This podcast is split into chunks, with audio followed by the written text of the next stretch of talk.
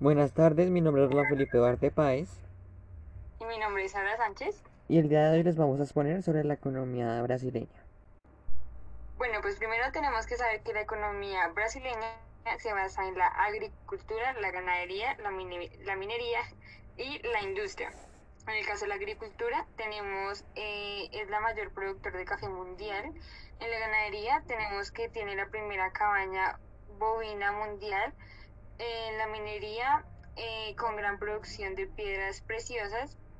En la industria es el gran productor de materiales primas y productos manufacturados, entre ellos los equipos militares, los televisores, los celulares, las computadoras, los automóviles y los aviones.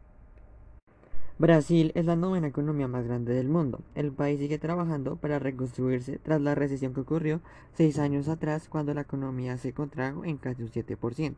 Desde entonces, Brasil no ha podido crecer con el mismo ritmo al que estuvo acostumbrado durante la década antes de la recesión. Posteriormente, la economía de Brasil mostró una lenta pero continua recuperación, que se vio luego interrumpida por la irrupción de la pandemia del COVID-19. En 2020, el Producto Interno Bruto se contrajo en un menos 5,8%, según las provisiones del FMI de octubre del 2020. La economía debiera recuperarse en 2021, con un crecimiento del 2,8% y luego 2,3% en 2022. En su actualización más reciente de enero del 2021, el informe sobre las inversiones en el mundo del FMI revisó al alza sus proyecciones para Brasil, indicando un 3,6% en 2021 y un 2,6% en 2022, lo que corresponde a una diferencia del 0,8% y 0,3% respectivamente con respecto a las proyecciones de la OMS de octubre del 2020. La tasa de inflación fue estimada en 2,7% y se estima que debería seguir estable con 2,9% en 2021 y 3,1% en 2022, a pesar de la pandemia del COVID-19. Aún así, los precios han partido al alza en 25% desde la recesión, sin que los sueldos conozcan la misma suerte. Por ello, aunque la inflación hoy está controlada, el consumo privado aún debe recuperarse. El gobierno brasileño asegura que lo peor para la economía ya quedó atrás y al mismo tiempo no da señales de que quiera relajar su compromiso con la austeridad y la estricta disciplina fiscal. La deuda del gobierno hoy es de 101,4% y debería aumentar en los, dos próximos años a 102,8% en 2021 y 103,5% en el 2022. El país sigue sumido en la deuda y el presidente afirma que el principal problema es el sistema de pensiones, argumentando que las personas se jubilan demasiado pronto y con demasiados beneficios. Como resultado de esto, el Senado pasó un decreto para la discutida reforma de las pensiones, cuyos efectos aún no se per perciben. La balanza presupuestaria del gobierno registró un déficit del 14,7% en 2020, una tasa que fue considerablemente superior que en los años anteriores debido a la pandemia, pero se prevé que debiese bajar en 2021 y 2022, manteniéndose estable en torno al 5%.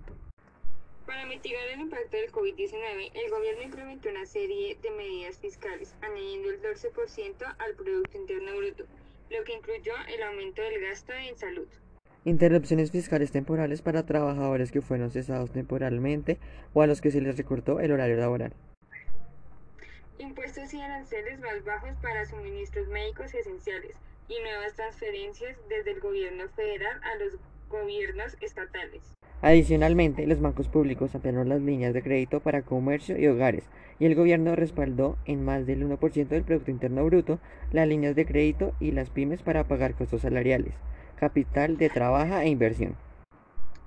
La tasa de desempleo en Brasil creció en 2020, llegando al 13,4%. Sin embargo, el gobierno considera que las cifras reales son mucho más elevadas.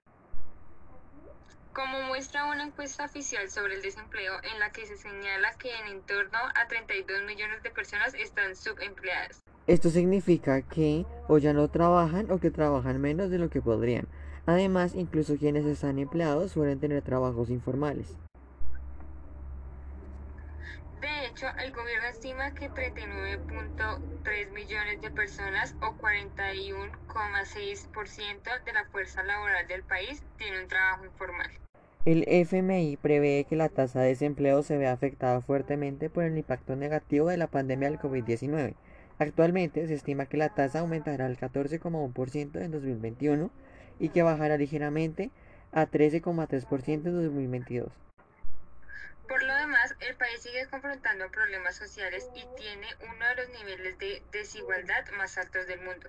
Aunque Brasil ha sacado de la pobreza a 28 millones de personas en los últimos 15 años, el 10% de la población aún vive en ella, mientras que el 5% más rico del país tiene los mismos ingresos que el 95% restante. Gracias por su atención. Gracias a ustedes.